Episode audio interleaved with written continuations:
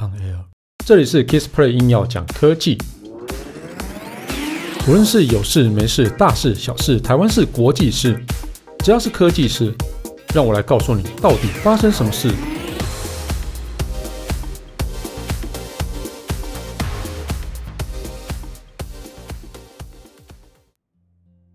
嗨，大家好，我是 Kissplay。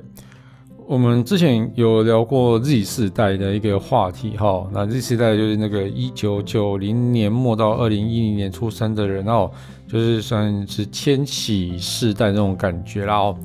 好，那这 Z 世代的人的一个习惯啊，跟我们这种老 Coco 世代是不太一样的哦。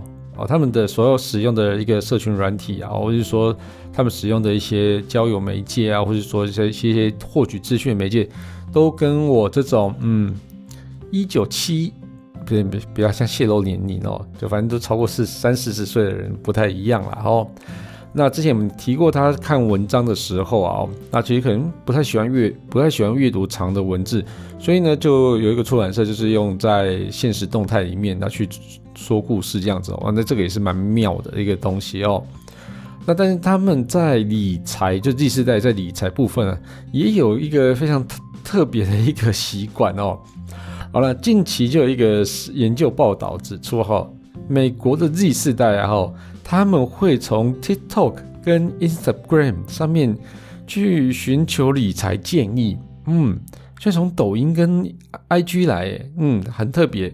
好，美国财务管理公司啊哈，它呃叫做 Credit Karma 哦，它今年七月，它有一份研究报道说哦。美国有百分之五十六的 Z 世代跟千禧啊世代的人，然后他们很愿意从网络的还有社交平台上哦寻求那种个人理财建议哦。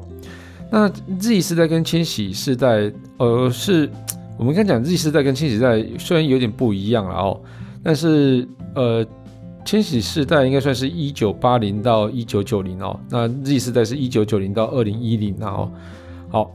那 Z 世代呃前三名是 IG 啊、呃、TikTok 跟 Snapchat 哦，在美国比较流行的 Snapchat 哦。好，那千禧一代就是一九八零到一九九零的哦。那我呃它的顺序是 Facebook 跟 IG，然后再是金融机构、银行、部落客哦，就这边来的哦。所以整个完全不一样。唯一有重叠就是啊 Instagram 哦。那这个其实又要证明用 Facebook 比较老吗？我们之前几集还在聊讨论这件事情。但我真的觉得纯粹单纯使用习惯不一样了，嗯，不知道。好了，老就老了，老就老。好，好，那其实呃，蛮多的那个 KOL 哦，就是或者说我们叫做 inf influ influencer influencer 哦，就是就是 key of key of opinion 哦，key opinion leader 哦，不好意思。好，他其实正在影响到年轻人一些理财观念哦，所以很多这个。就是银行理财业者啊，都都会找网红来去推广这些东西哦。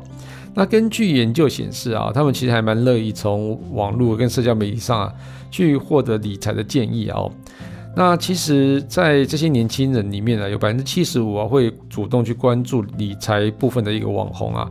那有百分之四十五的年轻人啊会向网络上的陌生人啊去找到一些理财的建议。那有百分之六十五个人表示啊，他们收到建议之后啊，会对他们生活会有一些正面的影响哦。所以这些网红大家自己要注意言行啊，哦哦，不要再乱来啊，不要去乱推荐一些无微博哈。就像我一样，我一定推荐好的产品给大家，好的一些新闻给大家，这样子好不好？对，大家跟我学习一下啊，不是？好。那其实 Z 世代跟千禧一代的受访者中有百分之三十七的人啊，认为接收相关资讯的时候，其实没有事实查核的必要，这实在是观念错误哦。那有半数的受访者表示啊，他们会跟亲友反分享在网络上找到的一些理财资讯等等。你你们这些年轻人不是就最最讨厌这些老年人或是中年人哦，就是去分享一些假消息嘛？啊，那你现在？居然有百分之三十七的人没有做事实查核的必要，而且还有超还有半数人表示说他们会跟亲友去分享找到理财资讯。那如果这理财资讯就根本是虚假的或是乱写的，那你又分享给给这些亲朋好友，啊，你不是该在问家老会还是一模模一样哎，一模一样吗？哎呀，那跟我差，哎呀，只是分享的东西不内容是不太一样而已，但基本上你都是在分享垃圾啊。好，不好意思哦。好了，西方年轻人他关注理财的主题还蛮有趣的哦。哦，所以刚刚讲的那个呃那两个世代哦，他们前五名就是一个是编列预算部分啊，那再是税务，再是信用卡债哦，然后信用卡回馈，然后股市投资。那其实他们最近还有呃讨论度还比较高的，就算是加密货币的一个投资了哦。啊，在整个报告里面也算是排前十名哦。那另外还有像是保险啊、买房、办卡的主题都有哦。那年轻人其实最困惑主题啊，其实有几个哦，包含是投资，还有报税，还有信信用卡评分哦。那另外还有一个就是美国退休的福利计划之类的哦，还有一个。哦，期权啊，然后还有股市投资、加密货币、数位资产哦，其实就是让他们最困惑也最气馁的一个主题啦。因为其实这个认真说起来还蛮复杂的哦，所以对于大多数美国人来讲，其实理财这件事本来就是一个非常复杂的事情，然后所以然后其实这呃，这就是科技跟社交媒体它强大的地方哦。但更重要的是啊，消费者其实要去你要去花钱的时候，其实。还是要去验证一下哦，他们达得到的这个资讯是不是正确的哦？这个特别是涉及到风险比较高的一个理财资讯啊，像是股市或是加密货币投资这个哦，所以你呃得到了这些讯息之后，你还是去查一下到底是不是真的哦。那如果以台湾的朋友，你还是可以 一六五反诈骗会知道这种事情吗？不知道啊。好啦，是有有一个有几个那个假讯假消息的一个查证平台，你们都可以去。